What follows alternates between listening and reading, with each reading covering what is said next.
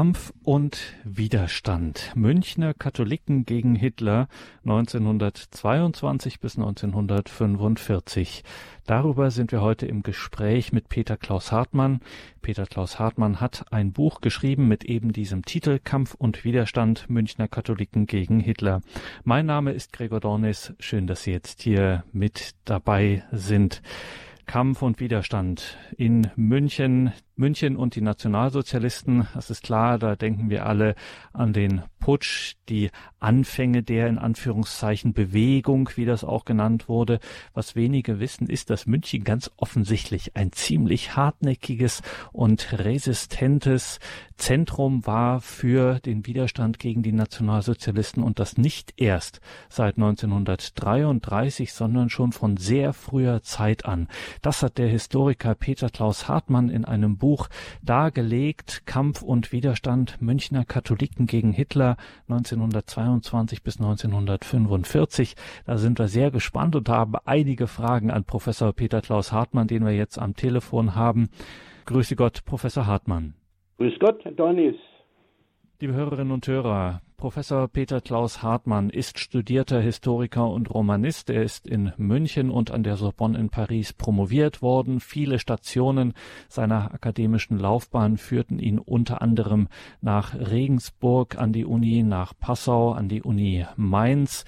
Er ist in verschiedenen Gremien und Kommissionen tätig, unter anderem in der Kommission für bayerische Landesgeschichte bei der Bayerischen Akademie der Wissenschaften. Er ist auch vielfach dekoriert worden mit Auszeichnungen, Verdienstkreuz am Bande des Verdienstordens der Bundesrepublik Deutschland und ein großer Teil auch seines Lebenswerks, auch das sei hier erwähnt, sind die deutsch-französischen Beziehungen. Da hat er auch viel dazu gearbeitet. Heute also sprechen wir über sein jüngstes Buch Kampf und Widerstand Münchner Katholiken gegen Hitler 1922 bis 1945. Professor Hartmann, wieso eigentlich 1922? Wieso fangen Sie mit diesem Jahr 1922 an?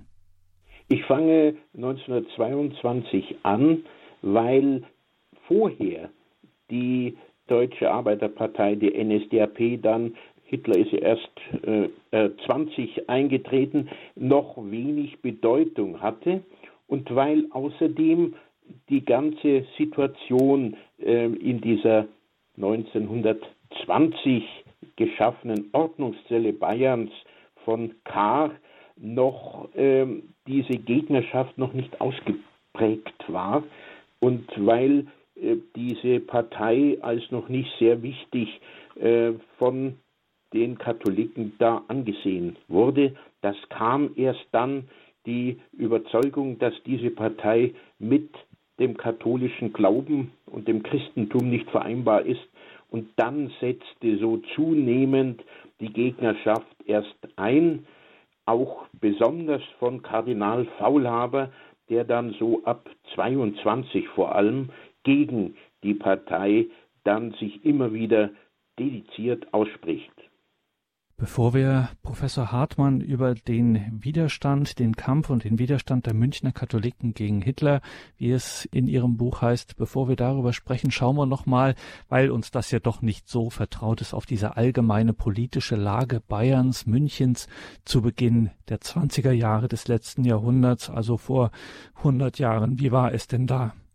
Ja, München und auch Bayern äh, stand unter dem Trauma äh, der kommunistischen Räterepublik. Nur in Bayern gab es eine kommunistische Räterepublik. Die Revolution verlief auch anders in Bayern als etwa in Berlin, wo die Mehrheitssozialdemokratie dominierte. In Bayern war das eine kleine linke Abspaltung, die USPD unter Kurt Eisner, die die Revolution durchführte, eigentlich gegen den Willen der Mehrheits-SPD. Erhard Auer von der Mehrheits-SPD versuchte noch bis zuletzt die Monarchie zu retten. Also hier gab es da schon eine andere Situation und dann kam in München die Räterepublik und am 13. April 1919 haben die Kommunisten Leviné, Levien und andere die Macht übernommen und diese Räterepublik, die dann in einen blutigen Bürgerkrieg mündete, hat beim Bürgertum, bei einem großen Teil des Bürgertums und des Bauerntums in Bayern ein ausgesprochenes Trauma hinterlassen und es kam zu einer Pendelbewegung nach rechts. Plötzlich waren nicht mehr die Linken in Bayern dominierend. Noch am 1. Mai hatte Lenin in Moskau gejubelt über diese Räterepublik in Bayern.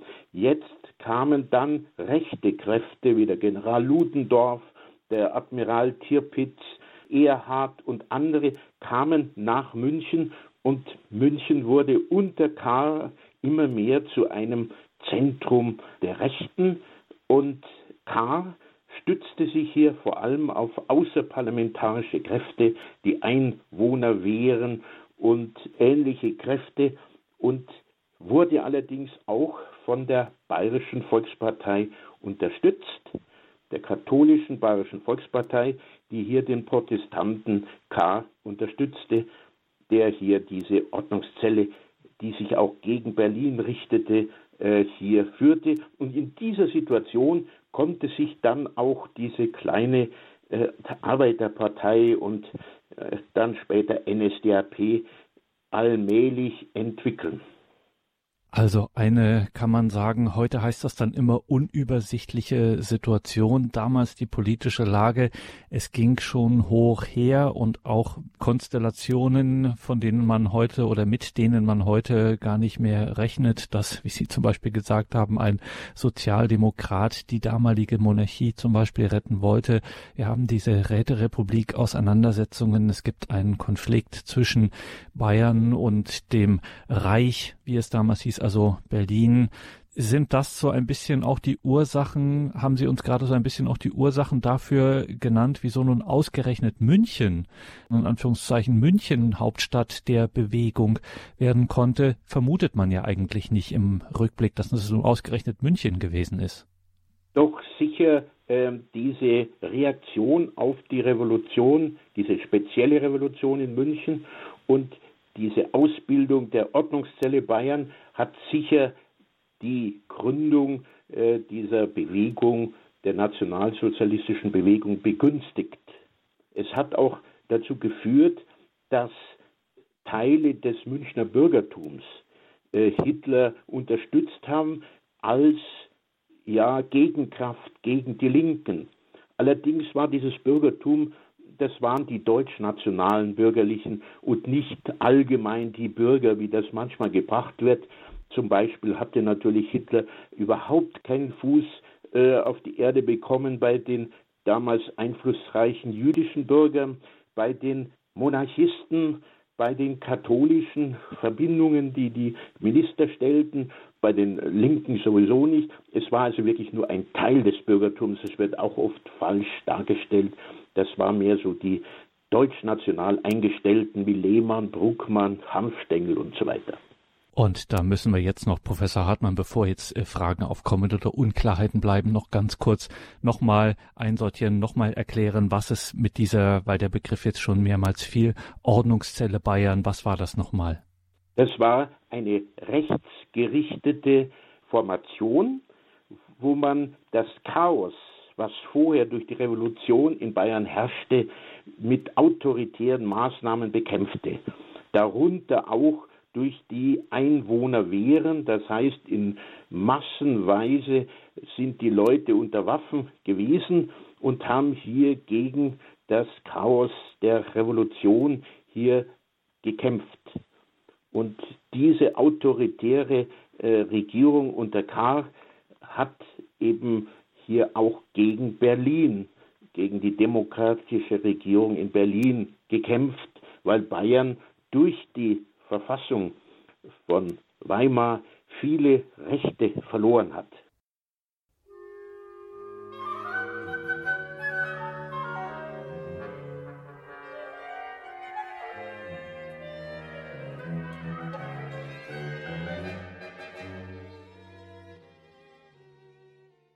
Kampf und Widerstand. Münchner Katholiken gegen Hitler, Der Historiker Peter Klaus Hartmann hat im Schnell und Steiner Verlag ein Buch herausgebracht, wo es eben darum geht, um den Münchner Kampf und Widerstand der Katholiken gegen Hitler.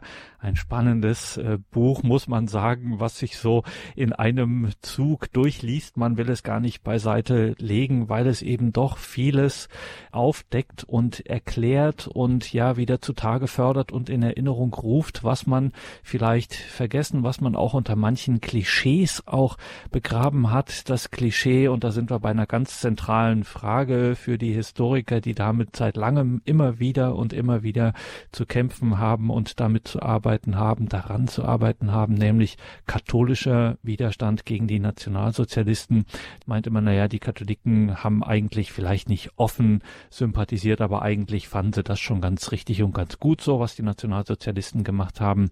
Ähm, in ihrem Buch lernt man, dass es von Anfang an also wie ich sagte, nicht erst seit 33, sondern von Anfang an, seit Anfang der 20er Jahre, einen beträchtlichen ähm, und ja spürbaren Widerstand, eine Opposition gegen die Nationalsozialisten gab. Wie kam das? Ja, die Katholiken, angefangen von Kardinal Faulhaber, erkannten schnell, dass diese Bewegung mit dem Christentum nicht vereinbar ist. Und deswegen hat Kardinal Faulhaber bis zur Machtergreifung im März 1933 rigoros immer die Nationalsozialisten bekämpft. Da gibt es keine Sympathiekundgebungen in dieser Zeit bis zur Machtergreifung.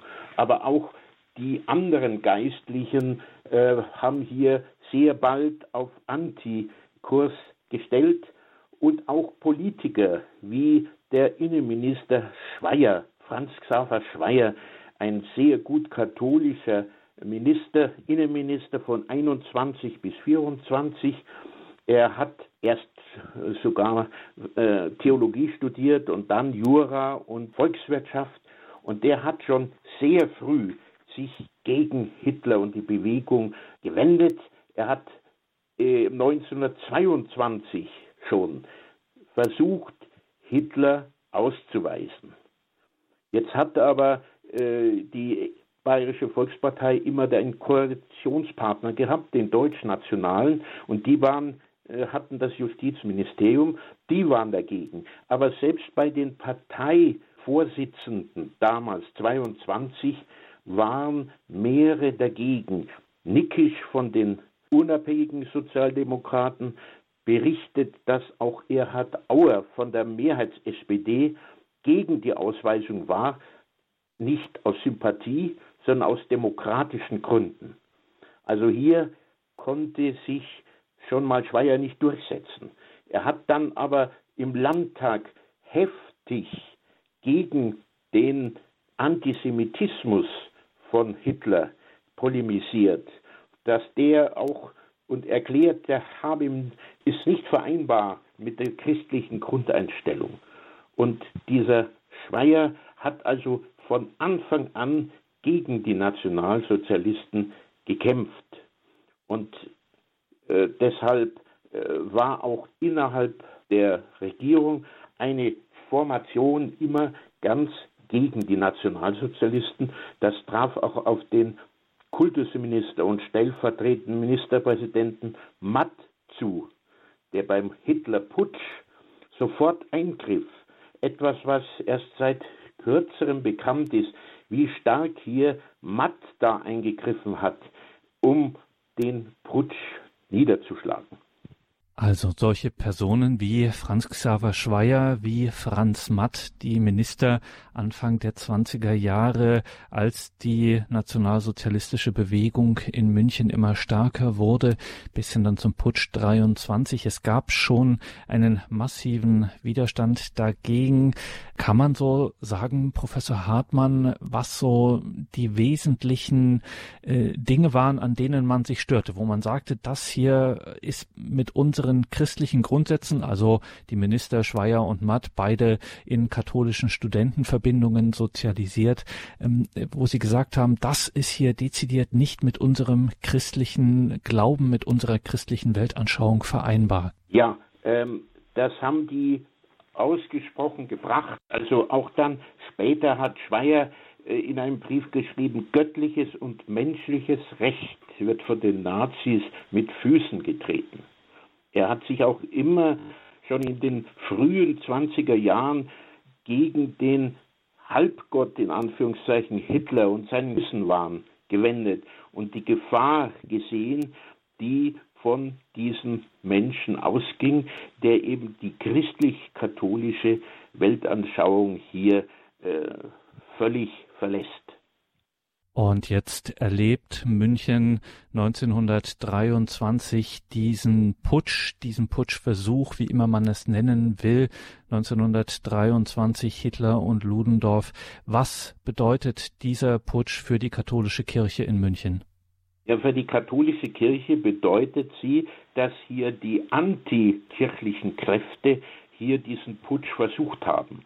Ludendorff galt als der große Katholikenfeind, der auch dauernd auf die katholische Kirche eingeschlagen hat. Es waren dann eben auch katholische Kräfte wie der Matt äh, und äh, andere, die hier den Putsch dann äh, verhindert haben. Dies war die bayerische Polizei und nicht die Reichswehr, die den Putsch niedergeschlagen hat. Folge nach dem Putsch gab es eine heftige Reaktion der völkischen, der Nationalsozialisten gegen die katholische Kirche. Zum Beispiel eine Riesendemonstration gegen Kardinal Faulhaber, den man für die Niederschlagung verantwortlich machte. In der Universität München wurden die katholischen Studenten Mitglieder der Studentenverbindungen der Katholischen verprügelt als Lakaien Faulhabers und der Jesuiten und ähnliches. Also hier gab es schon starke Gegensätze. Und der französische Geschäftsträger in München berichtet dann später, dass durch den Putsch dieser Gegensatz zwischen national, völkischen und antisemitischen Kräften auf der einen Seite mit Ludendorff und Hitler an der Spitze und den Katholischen auf der anderen Seite, dass dieser Bruch und dieser Gegensatz hier durch den Putsch richtig dann auch offen wird und öffentlich wird.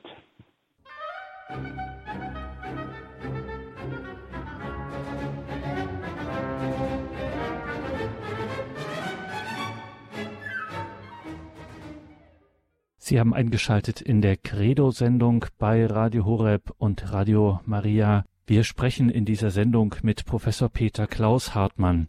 Im Regensburger Schnell und Steiner Verlag ist ein Buch von ihm erschienen, Kampf und Widerstand Münchner Katholiken gegen Hitler 1922 bis 1945.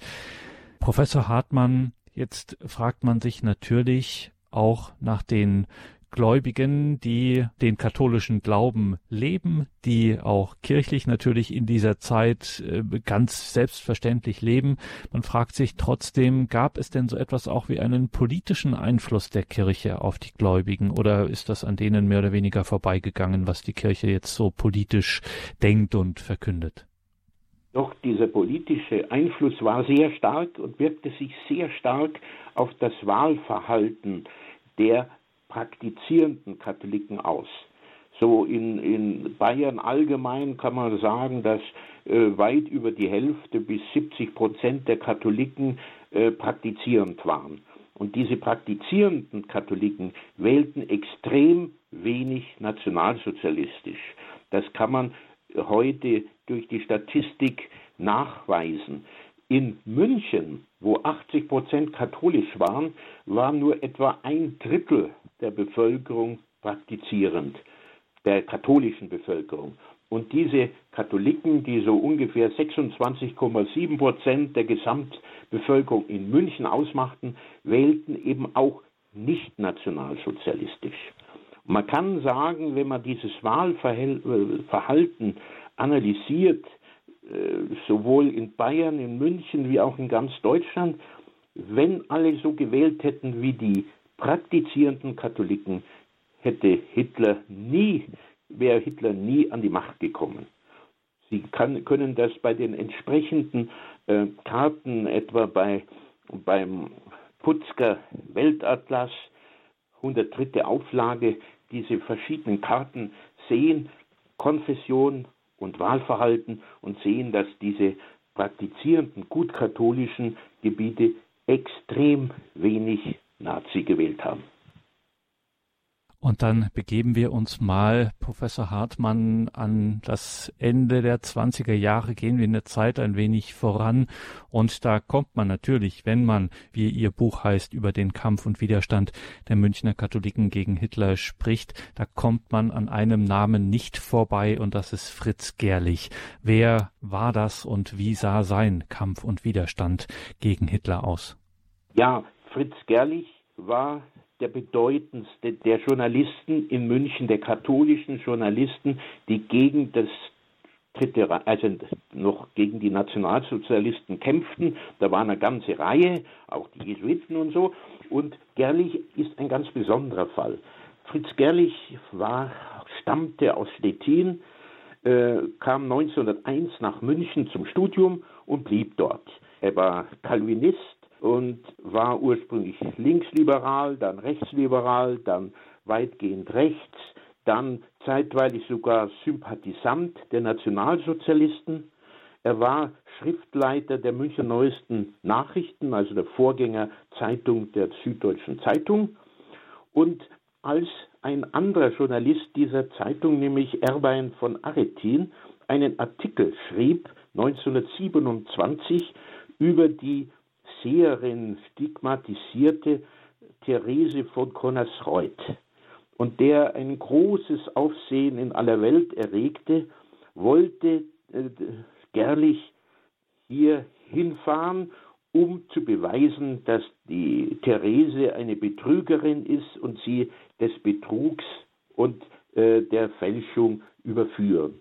Er fuhr dann 1927 nach Connersreuth und war so beeindruckt von den Erlebnissen dort, dass er völlig umdrehte, dann noch als Protestant zwei Bände über die Konnersreuter Therese schrieb und dann katholisch wurde und auf Geheiß, auf Aufforderung von der Therese diese Kampfschrift gegen den Nationalsozialismus, nämlich erst hieß das Sonntagszeitung und dann der gerade Weg äh, veröffentlichte eine Zeitschrift, die ungeheuer äh, Aufsehen erregte in ganz Deutschland. Zum Beispiel der Mahnruf äh, eines seiner Mitarbeiter, Ingbert Naab, vom 20. März 1932 wurde auf Hinweis auf den geraden Weg in tausend Zeitungen in Deutschland nachgedruckt und in Flugblättern verbreitet. Eine Auflage von 20 Millionen. Also für die Nationalsozialisten war diese Zeitung eines der schlimmsten Gegner in ganz Deutschland. Und Gerlich hat dann noch am 22. Februar 1933, als Hitler schon in Berlin die Macht ergriffen hatte, aber noch nicht in Bayern, einen ganzseitigen Aufruf noch veröffentlicht, nein, nein, kein Katholik darf nationalsozialistisch wählen. Also er hat wirklich bis zuletzt wie ein Löwe gekämpft, hat das dann natürlich auch mit dem Leben bezahlt im Dritten Reich.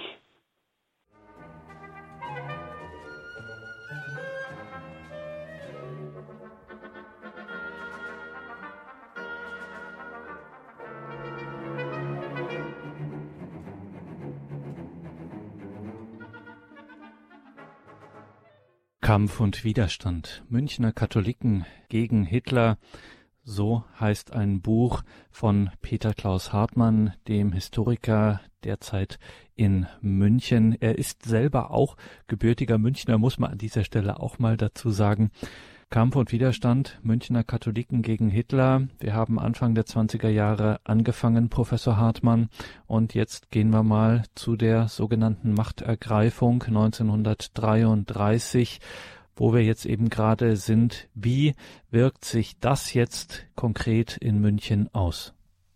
Bayern wurde als letztes Land äh, in ganz Deutschland gleichgeschaltet. Nachdem Hitler am 30. Januar Reichskanzler geworden war, haben die Nationalsozialisten versucht, ein Land nach dem anderen gleichzuschalten. Und am Schluss blieb nur noch der Freistaat Bayern, weil hier die Nationalsozialisten auch nie die Mehrheit bekommen hatten, immer in Opposition waren. Die Bayerische Volkspartei hat hier regiert und der Innenminister Karl Stützel hat gekämpft wie ein Löwe gegen die Nationalsozialisten. Als am 9. März der Gauleiter Wagner und der SA-Führer äh, Röhm äh, ein Ultimatum stellten, die Regierung möge sofort einen nationalsozialistischen äh, Staatskommissar ernennen, hat die Regierung abgelehnt. Stützel hat alle Polizeikräfte in Bayern, in München zusammengezogen und auch die katholische Bayernwacht, um eine äh, Machtergreifung durch die gewalttätigen SA-Leute zu verhindern. Aber die bayerische Regierung wurde am 9. März in die Zange genommen, auf der einen Seite von gewalttätigen bewaffneten SA-Leuten, die Revolution von unten durchführten und durch die Reichsregierung Hitler, die die bayerische Regierung absetzte und den General Epp zum Reichskommissar ernannte. Und damit war dann die Polizei in der Hand der Nationalsozialisten, ernanntes Fort Himmler und diese äh, Himmler und Wagner für die Polizeibefugnisse. Und noch in dieser Nacht wurde zum Beispiel Innenminister Stützel heimgesucht von SA-Leuten in der Wohnung, die in die Wohnung eindrangen, dann nur mit Nachthemd bekleidet ins Braune Haus geschleppt und dort schwer misshandelt. Aber ähnlich ging es anderen. Der Gerlich, da drangen 70 oder 50 äh, Braunhemden in seine Redaktion ein und haben alles zusammengeschlagen und auch den Gerlich niedergeschlagen und in die Haft geschleppt. Und so ging es vielen, die de, deren Wohnungen durchwühlt wurden, die abgeholt wurden, gefangen genommen wurden. Also es war in Bayern sehr dramatisch und sehr gewalttätig und in keiner Weise legal, wie das in Berlin eigentlich war sagt Professor Peter Klaus Hartmann.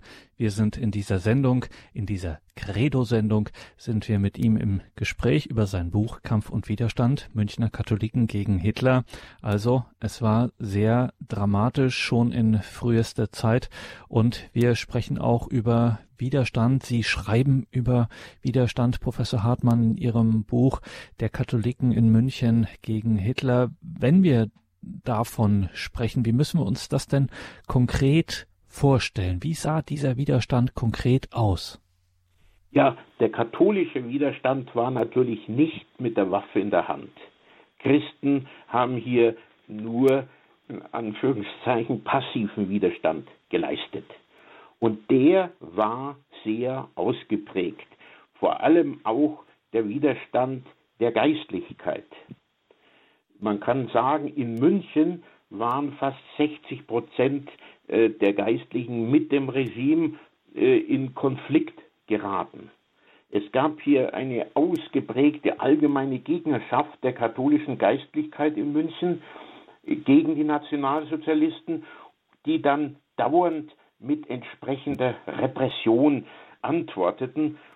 Deshalb gab es mehrere, die ins KZ kamen, viele, die gefangen genommen wurden, die in Schutzhaft kamen und äh, also ziemlich viele Problemfälle für die Geistlichkeit, äh, die hier, die hier äh, ja, unterdrückt wurde.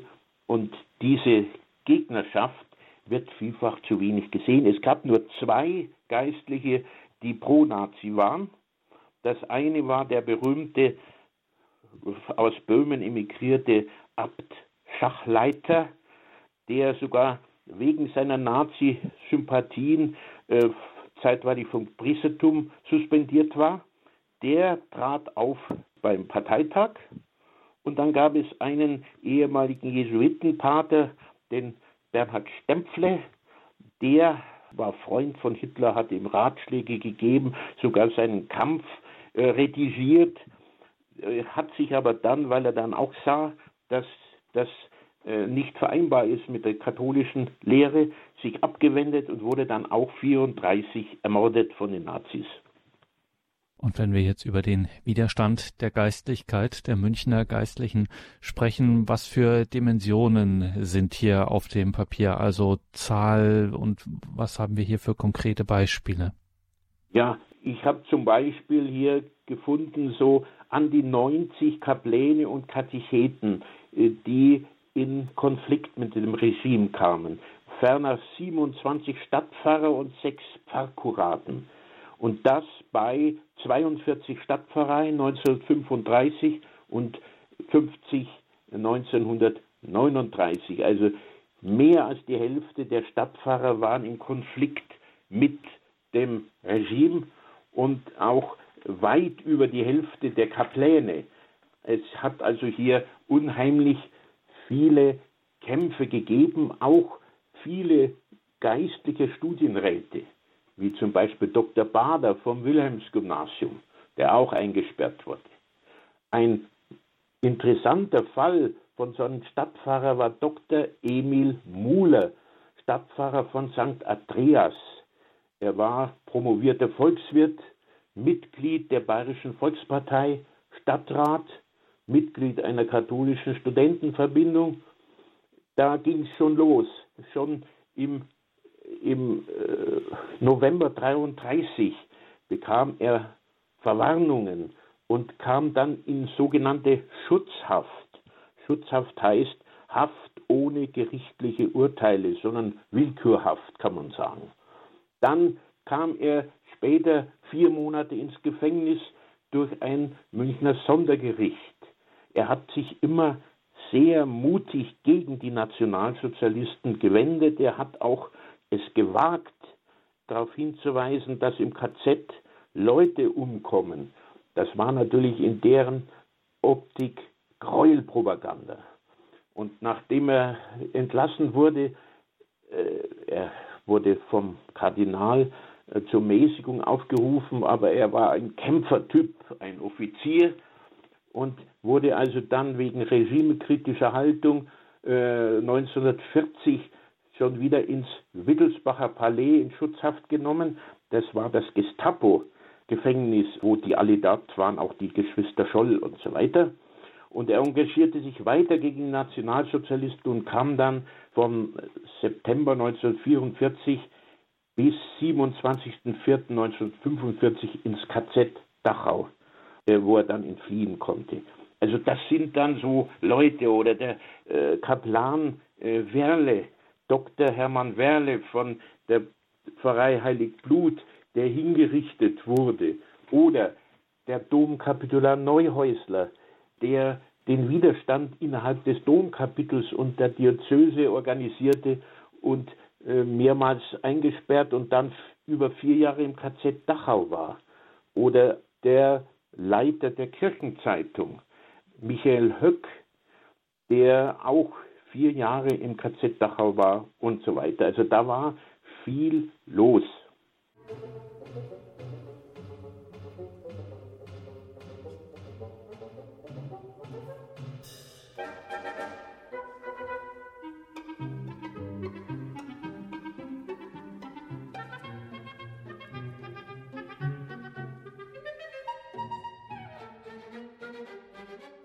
Das ist die Credo-Sendung bei Radio Horeb und Radio Maria.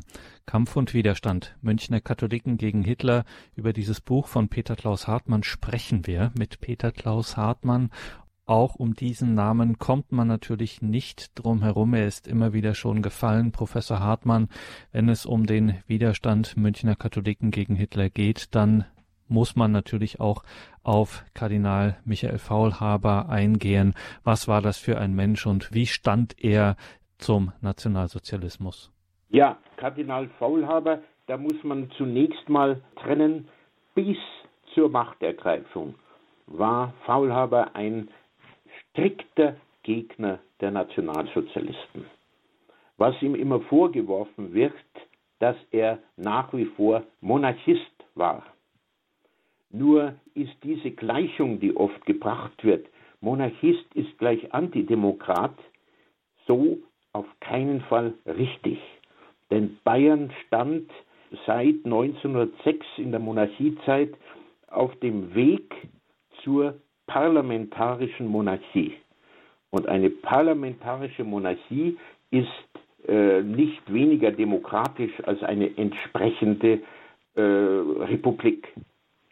Immerhin, dieser Weg mündete schon am 2. November noch in Monarchiezeit in ein Abkommen, das die Abgeordnetenkammer mit der Regierung bildete und die festlegte ein völlig neues Wahlrecht, das spätere Wahlrecht einschließlich des Frauenwahlrechts. Das wurde schon in Monarchiezeiten beschlossen und erst unter Eisner dann umgesetzt, aber beschlossen schon vorher. Also insofern kann man jetzt nicht unbedingt die monarchische, monarchistische Haltung als strikt antidemokratisch einstufen. Nach der Machtergreifung war die Haltung von Faulhaber etwas schillernd. Auf der einen Seite äh, hatte er ähm, ja das Gefühl, äh, das ist dann natürlich Paulus äh, Römerbrief, du sollst der Obrigkeit gehorchen, dass man eine gewisse Loyalität der Obrigkeit, auch der nationalsozialistischen Obrigkeit, an den Tag legen muss. Da, hat, da gibt es dann diese verstörenden Briefe, wo er zum Beispiel Hitler ungeheuer überschwänglich zum Geburtstag gratuliert und ähnliches oder sich gegen das Attentat von Elsa äh, wendet und ähnliches. Er hatte auch Angst, wenn er nicht hier ein bisschen äh, nachgibt, dass die ganze Seelsorge in München gefährdet werden konnte. Aber auf der anderen Seite war Faulhaber in alle Widerstandsaktionen der katholischen Kirche in München eingebunden. Er hat äh, die äh, Enzyklika mit brennender Sorge von 1937 vor allem formuliert, die die Nationalsozialisten unheimlich gestört hat. Das hat die ziemlich kalt erwischt und es gab dann auch ganz heftige Reaktionen der Nationalsozialisten, zum Beispiel auch gegen die Drucker, die diese Enzyklika gedruckt haben, wie in München Dr. Valentin Meyer, der dann alles verlor, der, dem wurde das Vermögen enteignet, Berufsverbot, der ist dann ganz schlimm dran gewesen, konnte dann aber in die Reichswehr gehen, um dann die Familie noch zu ernähren. Also hier hat Faulhaber eigentlich überall auch im Widerstand mitgewirkt oder war informiert. Also es ist so diese Doppelfunktion. Heute sind die Historiker eher geneigt, ihn negativ zu beurteilen. Aber ich glaube, man muss beide Seiten sehen. Ich denke jetzt zum Beispiel dran, dass der Herausgeber der Tagebücher von Faulhaber äh, beklagt hat, dass Faulhaber 1945 den Holocaust im Tagebuch nicht thematisiert habe. Aber auf der anderen Seite muss man sagen, Faulhaber galt als der Judenkardinal und 1949 äh, wurde zum 80. Geburtstag gratulierten ihm die Kultusgemeinden von Bayern und dankten ihm für seinen ungeheuren Mut, wie er das Alte Testament verteidigt hat und er habe Tausende von Juden geschützt und gerettet. Also es gibt immer so zwei Zeiten in dieser Zeit. Und Professor Hartmann, was in Ihrem Buch auch einen doch breiteren Raum einnimmt, sind die Orden in München ja auch stark vertreten. Wenn wir über Kampf und Widerstand Münchner Katholiken gegen Hitler sprechen, dann spielt dieses Thema auch eine Rolle. Offensichtlich waren die Orden, die Ordensgemeinschaften, die geistlichen Gemeinschaften den Nationalsozialisten auch ein besonderer Dorn im Auge. Wieso fürchteten die Nationalsozialisten die Orden so? Ja, das kann man zum Beispiel entnehmen aus einer Quelle. Äh, am 15. Februar 1938 wurde folgende geheime Anweisung des Reichssicherheitsdienstes erlassen. Die Orden sind der militante Arm der katholischen Kirche. Sie müssen daher von Einflussgebieten zurückgedrängt, eingeengt und schließlich vernichtet werden. Also Sie sahen hier einen militanten Arm der Kirche. Und deswegen haben sie auch die ganzen Erziehungsorden verdrängt, äh, verboten äh, aus den Schulen, die auch die Frauenorden aus den Schulen entfernt. Insofern haben dann auch die Orden in München sehr stark als Widerständler gewirkt gegenüber den Nationalsozialisten und besonders natürlich die Jesuiten. Von 50 Jesuiten-Patres, die in München wirkten, waren 40 Prozent mit dem Regime in Konflikt. Das heißt, das sind immerhin 80 Prozent. Und darüber müssen Sie, Peter Klaus Hartmann, natürlich noch etwas ausführlicher berichten, denn das Thema Jesuiten, das ist auch in Ihrem Werk, in Ihren geschichtlichen Forschungen immer wieder Thema gewesen. Da kennen Sie sich besonders aus und ganz offensichtlich, so erfährt man in Ihrem Buch Kampf und Widerstand, ganz offensichtlich waren die Münchner Jesuiten hier schon etwas Besonderes im Münchner Widerstand der Katholiken gegen Hitler. Also hier ging, ich will es mal salopp sagen, hier ging richtig die Post ab. Ja, zunächst natürlich Pater Rupert Meyer, der seit 1921 Präsens der viele tausend Mitglieder zählenden, einflussreichen marianischen Männerkongregation war. Er galt als der große Männerapostel und hatte deshalb auch einen großen Einfluss er wurde übrigens von den Nazis schon 1923 als Hetzredner im Priesterrock bezeichnet. Also er hat sehr früh seine antinationalsozialistische, äh, ja, seine Aktionen begonnen.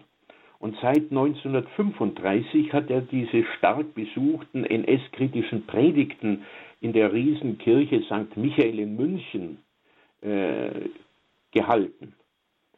Und deswegen wurde er am 7. März 836 von der Staatsanwaltschaft verwarnt. Im April 1937 bekam Pater Rupert Meyer Rede- und Predigtverbot, aber er hielt sich nicht dran. Deswegen wurde er am 5. Juni 1937 verhaftet und ins Gestapo-Gefängnis gebracht. Dort weigerte er sich wieder, das Predigtverbot anzuerkennen. Er erklärte, ich predige weiter und hat das auch dann gemacht. Daraufhin kam Strafanzeige der Gestapo und er blieb trotz heftigen Protests von Kardinal Faulhaber. Kardinal Faulhaber hat hier Flammenzeichen, seine berühmte Predigt gehalten, dass hier der Kulturkampf gegen die katholische Kirche in, in seinen Endkampf gerät und so weiter half alles nichts. Pater Hubert Meyer bekam den Prozess wegen Vergehens gegen das sogenannte Heimtücke-Gesetz. Sechs Monate Gefängnis. Heimtücke-Gesetz war jede Kritik gegen die Nazi-Größen, gegen das Regime und die Partei wurden bestraft. Und das war dieses Heimtücke-Gesetz, gegen das äh, die meisten Geistlichen eben auch verstießen und entsprechend bestraft wurden.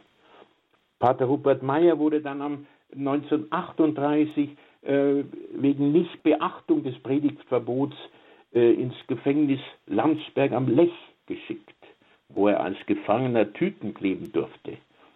Am 3. Mai entlassen durfte er dann allerdings auf Geheiß Vorlaubers nicht mehr predigen. Aber dann kam der Vorwurf der Gestapo, er habe mit der Widerstandsgruppe Monarchische Bewegung konspiriert. Und er berief sich aber auf das Beichtgeheimnis. Und so wurde er am 3. Äh, November 1939 wegen Unbotmäßigkeit ins Münchner Gestapo-Gefängnis gesteckt. Kurz vor Weihnachten kam dann der 65-jährige schwer kriegsversierte Pater ins KZ Sachsenhausen Oranienburg bei Berlin. Da er ja doch eine schwere Prothese hatte, bekam er große gesundheitliche Probleme und ist dann, sie hatten Angst, da einen Märtyrer zu schaffen, der in Bayern so bekannt und beliebt ist, und haben ihn dann wieder nach München ins Gefängnis geschickt. Und von dort kam er dann in Isolationshaft nach Kloster Ettal. Er schreibt dazu, seitdem bin ich ein lebend Toter. Nach seiner Entlassung 45 ist er dann sehr bald gestorben.